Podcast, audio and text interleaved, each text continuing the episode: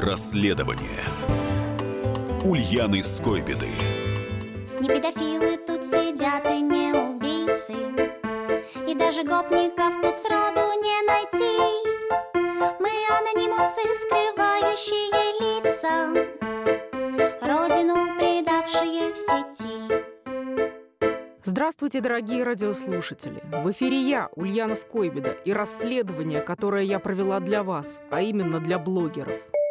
Устав един и даже в мире соцсетей Мой инстаграм закрыт для чинаря в законе Менту сердечко не поставлю, хоть и убей Все мы, кто пишет в интернете, нарушаем уголовный кодекс. Я начала с того, что достала и хорошенько изучила этот документ. Открою кодекс на любой странице И не могу, читаю до конца И поговорила с офицерами силового ведомства, которые сажают пользователей сети за репосты. Я убедилась, виноваты все мы, все сто процентов. Да, такого случая в истории уголовной России еще не было. Например, Я, честно говоря, не вижу особой проблемы, и если Россия разделится по э, Уральскому хребту. Я тоже не, я думаю, что это я не неизбежно. понял.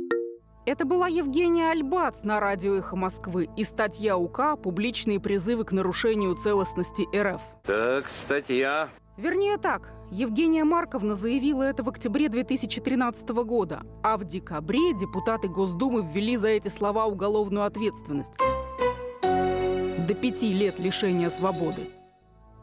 Призывы в интернете про Крым не наш и давайте вернем его Украине подпадают именно под эту статью Уголовного кодекса. Есть прецеденты. Блогер из Казани уехал за обвинение в оккупации на зону на три года. Или блогер Мария Матузна из Барнаула, продвинутая такая девица, взяла и запостила мимасик. Православный крестный ход идет по колено в грязи. И подпись «В России две беды». Милая такая шутка, и еще 10 в том же роде. Например, Иисус Христос выпускает сигаретный дым через дырку в ладони. Это оскорбление чувств верующих и возбуждение ненависти либо вражды к православным. Две статьи УК. Ничего себе девочка поглумилась. Вчера я узнала жуткую тайну про себя из новостей. Недавно я стала преступником крайне опасным я. Просто зверь, и пускай в шестом классе Я репостила мемы. Я, по мнению власти Страшный враг для системы. Задержи меня поскорее Полисмен, полисмен, полисмен. Ведь держаться мне все сложнее. Я так хочу репостнуть новый мем Большинство слушателей радио «Комсомольская правда» скажет сейчас, да ради бога, мы этих либералов Крым не нашей и последовательниц девок из Пусси Райот душили, душим и душить будем. Э, нет, к сожалению, все не так просто. В статье 280 «Призывы к экстремистской деятельности» есть такой интересный пункт. Публичное заведомо ложное обвинение лица, замещающего государственную должность РФ. Вы, дорогие патриоты, никогда не писали «Сердюков вор»? Счастлив ваш бог. А в 2014-м не писали, что российские войска должны идти на Мариуполь и взять Киев, Харьков и Одессу? У нас это писали даже журналисты прямо в газете. И это публичные призывы к развязыванию агрессивной войны до трех лет. Что делать, что делать? Сухари сушить. Это первое, что я хотела вам рассказать. Второе. Очень важно, ФСБ при этом сажает не всех, а тех, кого надо. А что потом? Потом посадим. Посадим. А кого? Посадим. Кого велено, того и посадим. Волонтеров штаба Навального, активистов ЛГБТ, нацистов, ваххабитов и прочих радикалов и революционеров. Грубо говоря, они идут вообще не от сети, а от своей записной книжки. Ну надо им изолировать человека, а статья найдется. При этом жалеть посаженных совсем не хочется. Ну вот пример. Мерзкая, вонючая, русня... Матерное последнее слово, рифма к слову вонючая.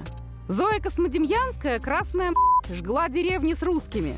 Все это запостил некий Эдуард Никитин, гетеросексуальный активист ЛГБТ из Санкт-Петербурга, инвалид по психическому заболеванию, которого, по словам адвокатов, решили упечь просто за перепощенный анекдот. Надо, ты же у нас идешь по анекдотам. Граждане-защитники, врали бы вы тише. Меня ознакомились с постановлением о возбуждении уголовного дела. Непонятно, к чему еще могут прицепиться в будущем. Ну, понятно, что, надеюсь, котом или песиком не прицепятся. Насчет остального сам не знаем. Тонкий момент. Как только вы выйдете на митинг против пенсионной реформы и заговорите об оккупационном правительстве с 91 -го года, выполняющим указания МВФ, вы тоже попадете к оперу на заметку. И никто не будет смотреть, что раньше вы выступали против либералов и за Крым наш. Выступаете против правительства? Пожалуйте в лагерь. Ничего личного. В идеологии друзей нет. И это второй вывод моего расследования. Чем плоха созданная система? Выборочностью наказания. 200 миллионов запостят фразу «Сталин и Гитлер напали на Польшу», а ответят за нее только Владимир Лузгин из Перми. Причем это же самое про напали повторит на суде адвокат Лузгина Генри Маркович Резник и историк Андрей Зубов, который скажет, что это написано в учебниках. И похрен дым будет наказан только Лузгин. Приговор без изменений. Люди в итоге дезориентированы. Они постят картинку, которую сто раз видели на сайтах. Оп! Протокол напишут, прокурор подпишет И лети в свой лагерь, цаца, и бывай здоров Власти пытались исправить этот баг, когда из миллиона виноватых наказывают одного. Они просили провайдеров и соцсети ввести премодерацию и банить определенный контент на этапе публикации, по словам. Им отказали.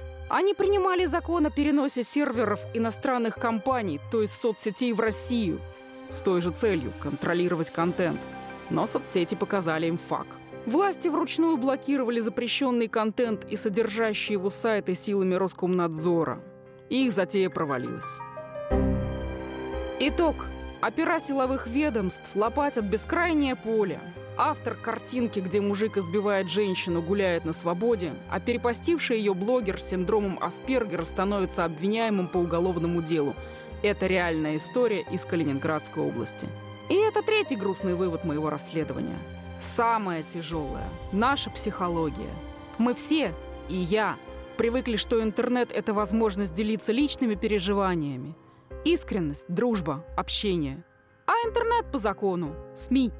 Во всех статьях Уголовного кодекса, которые действуют против блогеров, написано, что ответственность за призывы к преступлению через интернет выше, чем если бы вы сказали эти слова на митинге.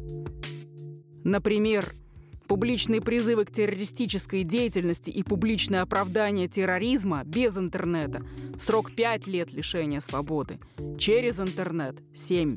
Причем ответственность наступает, даже если у вас два подписчика и четыре френда. Все возвращается в этом мире. Вернулась и не свобода слова. Интернет – это трибуна. Стали бы вы ругать власть с трибуны партсобрания в разгар 1970 года? Расследование Ульяны Скойбеды.